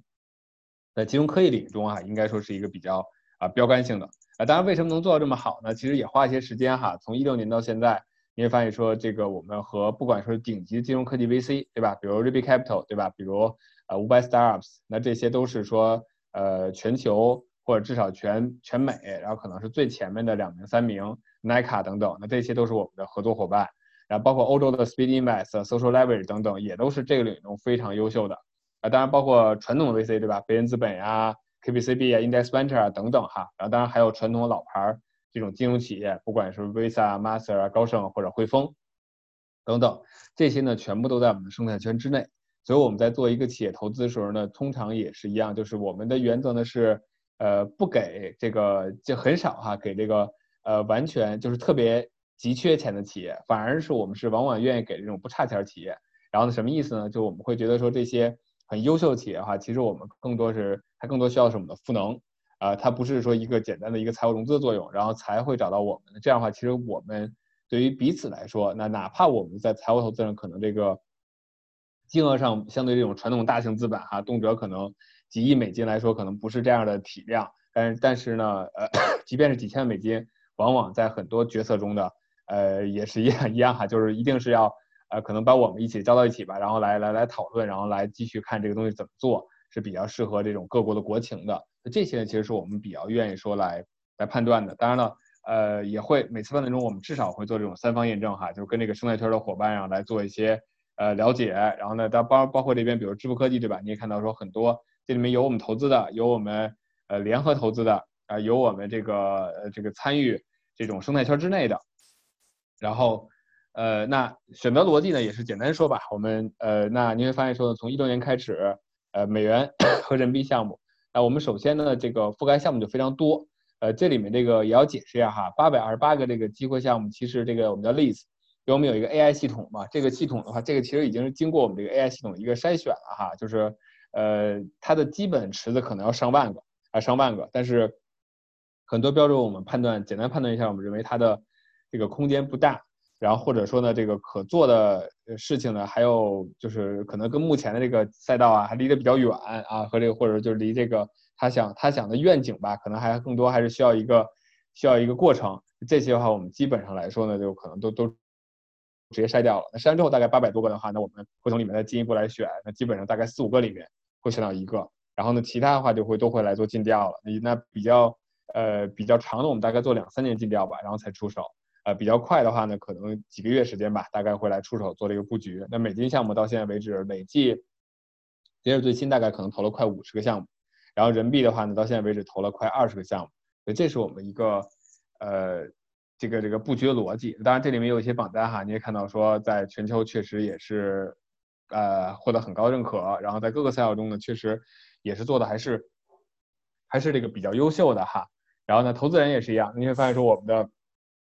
这个生态圈的话呢，那我们的呃验证方式也是，您看到我们的团队呢，那不管说是呃这是核心的产品团队啊，不管说是德银呀、J P Morgan 呀，然后还是这种呃比如说高盛啊，还是说呃一些 来自科技企业的，比如甲骨文呀、谷歌呀等等，那都会让要让我们来做一个呃综合的判断，就是有点像我经常举例子，这个医疗投资，就是你做一个投资的时候呢，基本是这个呃它的 它的商业属性。和它医疗属性呢，我们都是会来做一个双重的判断，才会来做这个布局。而且这里面的这些，我们这些呃呃核心成员吧，应该来说至少在行里面，呃至少吧应该是十五六年的一个呃专门的工作经验，而且大部分就是在这个投行、呃咨询机构或者这种顶级的五百强企业这个这个背景这个走出来。然后当然了，项目筛选的话，其实整体的逻辑我们还是会。其实今天来来说的话呢，呃，我们也会来看到一些这种呃，也会就是呃，某种程度上说叫广撒网吧，或者撒胡椒面来看一些项目，但是呃，已经越来越少了。其实今天的话呢，因为很多呃这两年的话，我们知道整个经济环境变化嘛，我们也讲这种马太效应也好，或者头部围网围网也好，我们会看到很多这种企业确实是越来越这种啊 这种集中化了，或者很多很优秀企业其实确实可能它。它的问题就是它的它特点就是说它其实不是说那种就是深 深藏这个在巷子里这种的项目哈，然后呢其实可能很多项目都是 比较知名的，只不过你是不是可以投进去，是不是可以在这个好的项目里面就再来筛选，对吧？这就是我们经常举例的，比如 Facebook、Twitter、LinkedIn，那这三家的话，你在看到的时候你是他三家都一起投，对吧？像 Peter Thiel 这种，还是说我我我要可能选一家？对吧？那这个逻辑是为什么？对吧？所以这些其实是我们在呃，反而是更多在这个思考的。反而在这个项目的发掘上呢，呃，通常呢就是呃，相对来说这个这个压力会小一些了啊。反正很多时候是在这个尽调，就是它的盈利模式到底怎么样。尤其刚才分享啊，比如疫情之下，对吧？它对对它的这个盈利要求，呃，盈利能力要求、盈利转化能力要求就更高了。这些是不是可以？对吧？它的壁垒上。它的是不是有这个足够的上这个上行空间，对吧？然后包括比如刚才我们提到，比如有一家企业叫创新旗帜，呃，它是做 AI 的啊，国内目前大概排在第六的位置，对吧？除了四小龙，大概是海康威视，然后就是它。那我们在投资的时候也是一样，我们会看到说呢，虽然它排第六，呃，但是但是它有很多的特点，呃，既可以服务金融类行业，也可以延展到服务很多零售啊、医疗啊等等这些行业，甚至可以再延展开来。同时的话呢，它的市场规模又够大，对吧？它的市场体量大概我们当时看到大概在六万亿美金以上哈，这个体量。然后呢，同时的话，它做的事情呢，又是确实的。是可以展开这个 AI 赋能，就不是那种过于的呃虚无缥缈的。然后同时他做的这些，他赋能这些行业的话，本身这种就是合作意愿又很强啊，这个这种商业化又很强，然后拿到很这个很多订单也是在呃怎么说在追着他他跑这种，他还要看一看他的这个运力是不是支持的。然后呢，那本身的话，这个政策层面的话，比如在国内来看，对吧，又是支持。那这个从二零一九年智能加，对吧，到二零二零年这个。呃，智能加新基建，对吧？这些政策这个落地，这些都是我们觉得说，哎，啊，这些逻辑都都有了，然后我们才会来觉得说，哦，那这个企业我们是可以来做。那包括这个企业本身又有这种，呃，我们叫国内顶级智库，叫中国金融四十人，它的一个比较强力的一个呃合作关系。呃然后呢，就包括说很多政府的这种呃背书等等，就是它会有一个非常综合的一个考量，就是它就是赚钱的。然后它的退出的话，我们基本上也觉得是看得见的，看得清楚的。它的回报倍数，当然我不方便讲哈，但是也是非常，呃，就是比较哪怕比较比较低的测算哈，我们认为也还是完全可以符合我们的一个投资，尤其我们可以给投资人哈，就是一个交代或者一个预期的。然后呢，它呃本身的话呢，就又发挥了很多，哎，它的细分赛道中不一样的，哪怕它是排排名第六，它做的很多事情可能排名在最前面的依图、云从、商汤、旷视。可能也不一定说能够做得了，或者不一定能够复制，就它的壁垒又很强，对，所以这些的话是我们觉得，哎，所以你可以来布局。所以这种布局我们在之前也有过哈，比如量化派啊，也是给我们带来了一个双位数倍数的一个回报哈，然后它就是做数据驱动的，对吧？然后后来呃做得很好，到现在为止，其实中间虽然经过了很多政策这个变化哈，然后一度的话对它对它有星有一定冲击，但时间后来走出来也还是不错。然后呢，包括有专门做一些 AI 反洗钱技术公司，都是我们在大约在一六一七年吧，啊，通过我们一些合作伙伴也好，或者自己的基金也好，然后来陆续做投资的。对，所以就是呃，说回来，就是它的是不是有盈利能力，就回到这一页了。那是不是有足够上升空间？同时，它还有壁垒，它的能力不能是轻易可以被别人这个 copy paste，对吧？然后呢，这个然后把它就干掉了，然后或者哪怕大的这个大老板把它一下就。大佬大咖的企业把一下就吃掉了啊，这种可能不是我们期望的。我们觉得很多企业的话呢，确实在大环境之下的话呢，尤其金融科技企业哈，它可能不像医疗啊这个新基建哈，比较容易在科创板啊或者在一些国内的赛道这种呃 IPO 出来。然后但是呢，那并购这条路是不是走通？那它的它的生态链之中是不是有这些很好的这种呃可达的触点，或者本来就既有的合作伙伴，或者我们看到一些企业，比如有一家。美国企业叫这个，呃，做这种金融新基建的哈，那它也是一样，它过去七八年已经跟很多顶级投行签了订单，很多大机构巴不得把它输掉呢，但只不过他自己还不还觉得卖身尚早哈，所以这些企业的话是我们觉得，哎，呃，我们可以在关键时点，然后再推它一把，让它有一个更好的价格，它也是觉得我们也是有价值的啊，是可以来做的，所以这些是我们来关注，当然我们可能关注的，呃，应该来说吧，就是在 VC 阶段的话呢，是或者 VC。呃，如果 是特别好项目，可能会比较靠早期一点；如果如果是相对，呃，相对的话，这个我们会稳妥一点项目，还是 VC VC 呃稍微往后一点点啊，大概这个阶段就可能在呃 B 轮前后，或者有少部分是在 A 轮这种。所以这种结果也是我们看到我们过往投项目呃前面也展示过哈，包括很多国内项目投完之后，呃很多啊是获得这种六倍到九倍之间的一个回报，然后这也是我们觉得就其实可能。呃，我们对于这个项目的一个预期啊，当然了，最后的结果哈，这这个只是一个内部分享啊，最后结果肯定还是要看它实际的一个最后的表现。对，所以主持人，这是跟一个因为时间有限啊，一个简单的分享。嗯，好，那我觉得也是非常感谢这个蒋老师。然后这样，那个呃，我 share 一下那个，嗯，呃，宜信的那个二维码，我觉得就是说，大家感兴趣的可以去去下载一个 APP 看看是怎么回事儿。嗯，OK。另外一个就是大家有什么问题的话，可以直接在那个，啊，在那个那个 Chat 里面提，或者直接在这边用语音提也可以的。看看哪位啊感兴趣？对，有什么问题想问的？我这还 share 不了二维码。那个，对，看大家先提问吧。啊，直接提问吧。有什么问题吗？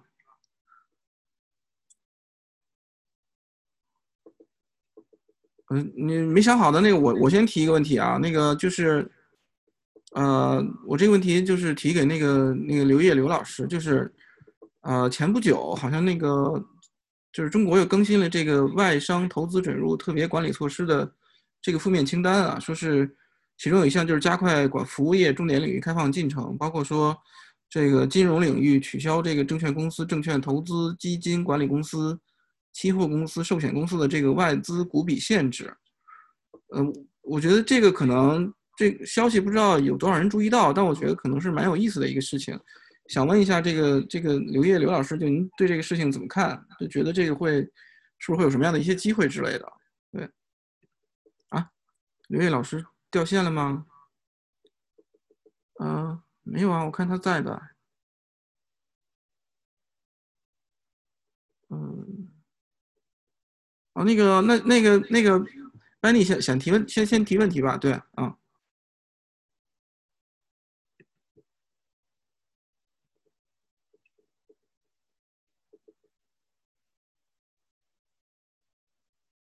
嗯，我不知道那个蒋老师跟那个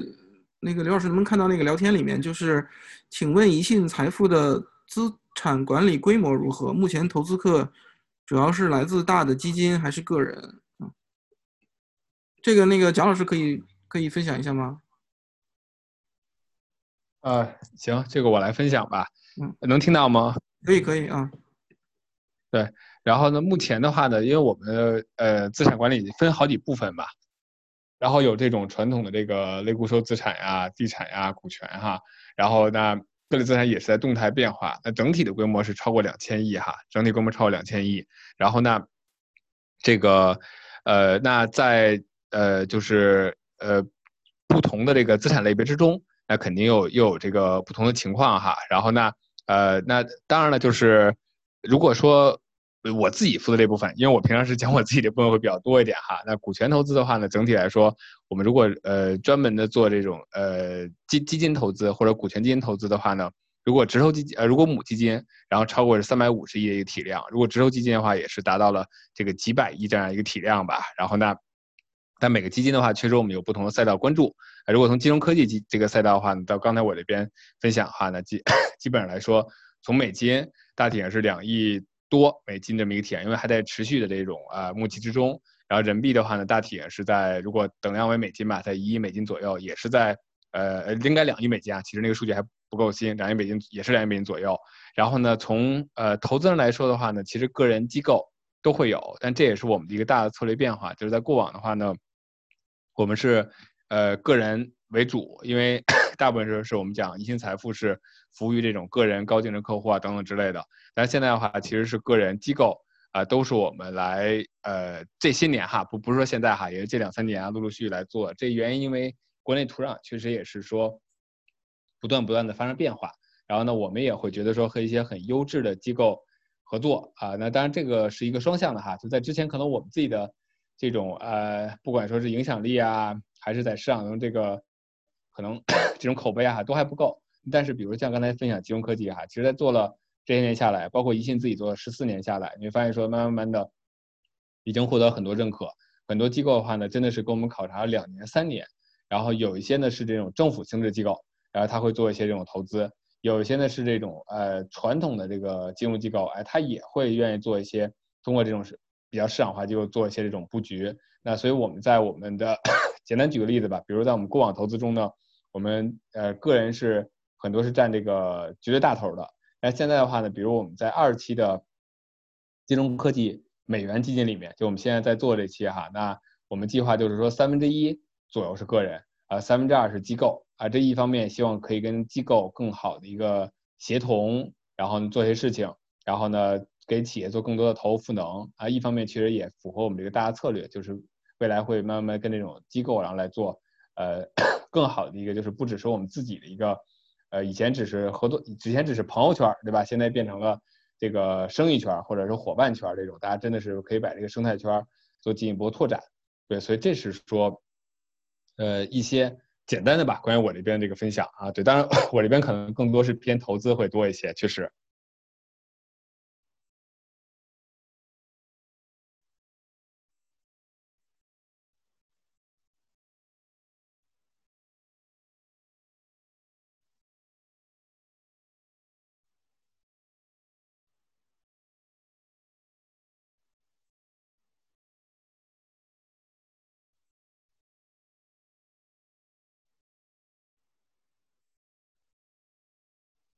喂喂喂，哎，蒋老师听得到吗？啊，我听到了，我听到了。啊，还有一个问题就是，啊，请问国内个人投资者对投资标的和流动性的偏好如何？呃，国内投资者其实这跟国内的股权投资是一样的哈。坦白讲，就是在五六年前就这就还是说金融科技投资吧，做的时候你会发现说。呃，国内的，因为那时候股股权投资的话呢，大概市场化也就是一四年开始，一四年开始，所以基本上呢，大家会觉得说我，呃，投资人哈，从管理从 GP，从我们这个角度来说呢，会觉得说呢，比较像是海外的方式，我可以一下做很久，比如耶鲁模式，对吧？然后那呃，相对来说的话，对于对于整个的项目的长期的回报，呃，MIC 啊，这个会要求比较高，或者等等哈，一些数据，绝对的数据。但是对于短期来说，相对的要求没那么高，就所谓 IRR 或者 DPI 这种现金的效率。然后，但是的话呢，这几年的话呢，其实，呃，一方面是国内的经济波动，呃，带来很多投资人，尤其是高净值人群哈，然后他会对于现金流的要求也会比较高啊，就是地主家也没有余粮了，我们经常开玩笑是吧？或者也需要也需要这个资金流转。然后呢，同时的话呢，呃，第二点的话，确实我们也会觉得说呢，整个现金管理呢也是越来越重要。对，所以这个现金流管理包括对于企业自身哈，然后包括我们自己的一些投资，对，所以意味着说，其实我们这几年开始也是关注说把这个整个现金效率提高，然后就再回到您刚才说的问题哈，就是确实，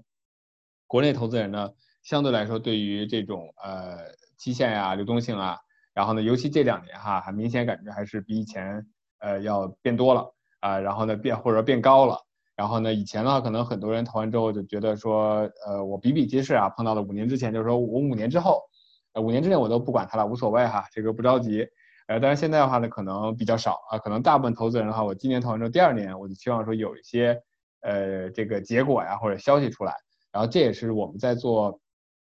甚至国内哈，整个，呃，如果固收不存在这问题，对吧？如果说一些呃地产类的可能也不太存在，可能两三年的呃会占很多。那如果做股权投资，或者如果是一家企业，你想要融资，啊，那这个是你要给到这种呃管理人的啊一些这种呃不一样语气。当然，我们在一些条款协议上也会就是做一些调整哈和设计，但是意味着说，其实我们也会考量说，呃，股权投资本身是一个比较长的事情，呃，你不太可能奢望一家企业从一年之后变成独角兽，然后你还把它卖出去了，对吧？然后还卖了一个好的价格，然后但是怎么样的？但是你要又可能一年两年就要给客户一些。一些反馈啊，甚至说一些交代啊，然后这个让你可以持续的这个有这个项目也好啊，或者投资也好，有这个吸引力，所以这些都是我们不断在平衡的。但是整体来说，呃，对于整个现金的呃现金流，对于整个 期限灵灵活度要求，其实比以前更高了啊。这也是让国内就是包括北美也是对吧？就是其实以前比如有一类资产叫二手份额，或者叫 secondary fund 对吧？这个呃 S 基金，那以前其实是。呃，有，但是国内跟国外比差别非常大，国内只有国外的十几分之一，甚至最早是几十分之一啊，这样一个比例，就是等等比例来看哈。但是这两年也是开始快速的啊，尤其从大概一七一八年吧，快速的开始这个兴起，原因也是因为就是市场上有更多这种资金的呃转让，然后 和这个或者投资人这种这种呃这种份额转让啊，或者项目转让这个诉求。对，所以这些都是我们会发现说会跟之前有这个不一样的啊。对，然后呢，在之前可能是，呃，五年前是不差钱的这个年景哈。那现在的话，大家就可能会更谨慎的来规划自己的这个投资和规划自己的这个现金流。对。OK，嗯，这个二维码那个 share 出来了，大家那感兴趣的可以扫描然后下载啊。然后那个 Benny 问了一个问题，就是目前还有基金在募资吗？有没有计划在加拿大市场募资啊？还是麻烦姜老师回答一下。呃，好，然后呃，再募资，然后呢，这个就像刚才提到嘛，美元、人民币各做两期，人民币两期都已经结束了。我们大概呃十年磨一剑说做说不上哈，但我们基本上大概是三年磨一剑吧，就是每三年到四年我们会呃募资一次。就是虽然中间确实客观呢，呃讲真心话，因为金融科技是我们旗舰产品嘛，很多呃投资人啊或者客户会有这个诉求，然后包括昨天哈，刚刚还有一个很很大体量客户说我能不能说你给我单开一只基金，但是我们也觉得说我们如果说这个。呃，自己的精力范围之内啊，我们要把事情做好啊。精力范围之外啊，即便是可能额外资金，可能也也很难拿。所以人民币的话是没有，但是美金的话，您提到的，比如加拿大也好，或者国内也好，其实我们不能说加拿大募资吧，我们是本身有一支美金的基金，然后它就是用呃美元来做投资的，然后呢，它就是要用海外账户啊，不管您是这个什么区域的账户吧，当然有一些地区可能有一些限制哈，然后但是整体来说是一个海外基金，然后呢，这个基金呢，它就是刚才我们提到的逻辑。它大概三分之一是个人层面来募资，然后三分之二的话呢是会跟这种呃一个顶级的呃金融机构，但是我现在不能讲哈，然后来做合作，然后他会来呃做里面这个机构投资人，他也会，当然他也会做一定的这种决策，但更多是我们这边来主导进行这个投资，它更多是出钱啊这么一个，或者投后的话呢就是帮忙不添乱吧，然后这么一个效果，对，所以其实呃目前是有募资，但是确实它的体量也也不多了。呃，应该正常来说的话呢，从基金层面的话，可能我们大概在募资个，呃，我觉得，呃，最多八月份吧，应该就就结束了。然后呢，从呃单项层面的话呢，这也是一信的现在的一个变化，就是过往可能我们是母基金或者一些我们熟悉的赛道，比如金融科技，我们做一些主题基金比较多。但是呢，我们从今年开始，我们也开始尝尝试哈，做一些单一项目的投资。然后呢，这也是呃得益于过去这么多年生态圈建设吧。那单一项目的话，我们选择一般是在我们基金里面有布局的，然后客户也比较熟悉，然后呢，这个我们对底层也比较清楚啊，包括他的财务情况、他的预期、他的订单，然后呢，当然了，我们也是，就是他就会更谨慎啊。单一项目的投资，呃，如果是基金的投资，通常可能是在三十万美金，个别可能是在稍微低一点，十五万美金。那单一项目投资通常是在一百万美金以上啊，可以来做。那我们也是会说有一些很优秀的这种。啊，单一项目会拿出来，然后给一些，呃，就是首先自己是对这个项目、对这个行业有了解、有认知，然后也愿意说，呃，我可以获取一个比较高的回报的预期吧。因为基金整体来说，我们说我们做基金时候本身是三到五倍，是我们一个比较打底的一个回报预期。但是单一项目的话，这个回报预期其实比这还是要呃再高一些。那很多客户觉得三到五倍做股权投资，它它不够刺激哈，然后或者说不够满足他的这个期待。然后呢，他期望说可以有一个更高的回报，那其实那可能单一项目是比较适合他。但正因为这种项目其实本身单一项目嘛，我们不可否认还是它会呃面临可能更多的不确定性。所以我们在单一项目中还是这个门槛会更高一些啊，一定是说他有一个充足的认识，又有这个足够的资金实力，然后才可以来这个参与的。对，所以其实是有募集哈。然后呢，简单来说，基金的话呢还有少少的份额，呃，八月份之内应该会关掉。呃，单一项目的话也是一样，我们在八月份。呃，是刚好会发一支，然后这个单一项目，然后也是它可能不会那么久，它可能在也就一两周的时间吧就会关掉。对，大概是这样。主持人，行，那就那个谢谢蒋老师。那个今天就先这样吧，因为现在也已经超时半小时了，而且加拿大这边已经是晚上十一点多了。对，我觉得还是要呃特别感谢这个蒋老师，还有那个已经去。开别的会的刘烨刘老师啊，然后另外就是说，呃，我觉得同时也要感谢来这么晚还在坚持听的这个各位，咱们这这么多热心的这些朋友啊，另外也要特别感谢这个，嗯，这宜信的呃张春燕女士啊，帮着这个组织联系蒋老师和刘老师也是，呃，费了很大的心血，好吧？那么如果没有别的问题的话，我们就先这样。对，然后我这边啊，您说。对呃，我我这边我就呃没事，我就多说一句哈，也是确实哈，因为我之前其实和春燕那边啊，包括刘老师也有碰过哈，因为我们大家问的问题很多还是，呃，其实我们看我一开始看提纲的时候，我也觉得就还是蛮大的问题哈，确实很难说，呃，用比较短的时间 把它全部来回答出来，然后呢，精力也是也是比较有限，所以也是欢迎说如果有机会吧，我们可能。就是这可能是一个半天来讨论的话题，对吧？我们再来慢慢来讨论。当然了，从另外一方面，就像刚才主持人也是，呃，总结的很精准哈。因为我自己的话呢是，呃，就是我我是我是专门做金融科技和医疗这两个赛道的，然后做了很多年，从零零零年哈，两千零零年就开始做二级市场投资，呃，美股大概有做八九百只吧，这种这种相关赛道的这种股票啊或者布局等等之类，但是历史上哈，然后后来又转到一级市场，所以我会对这些会，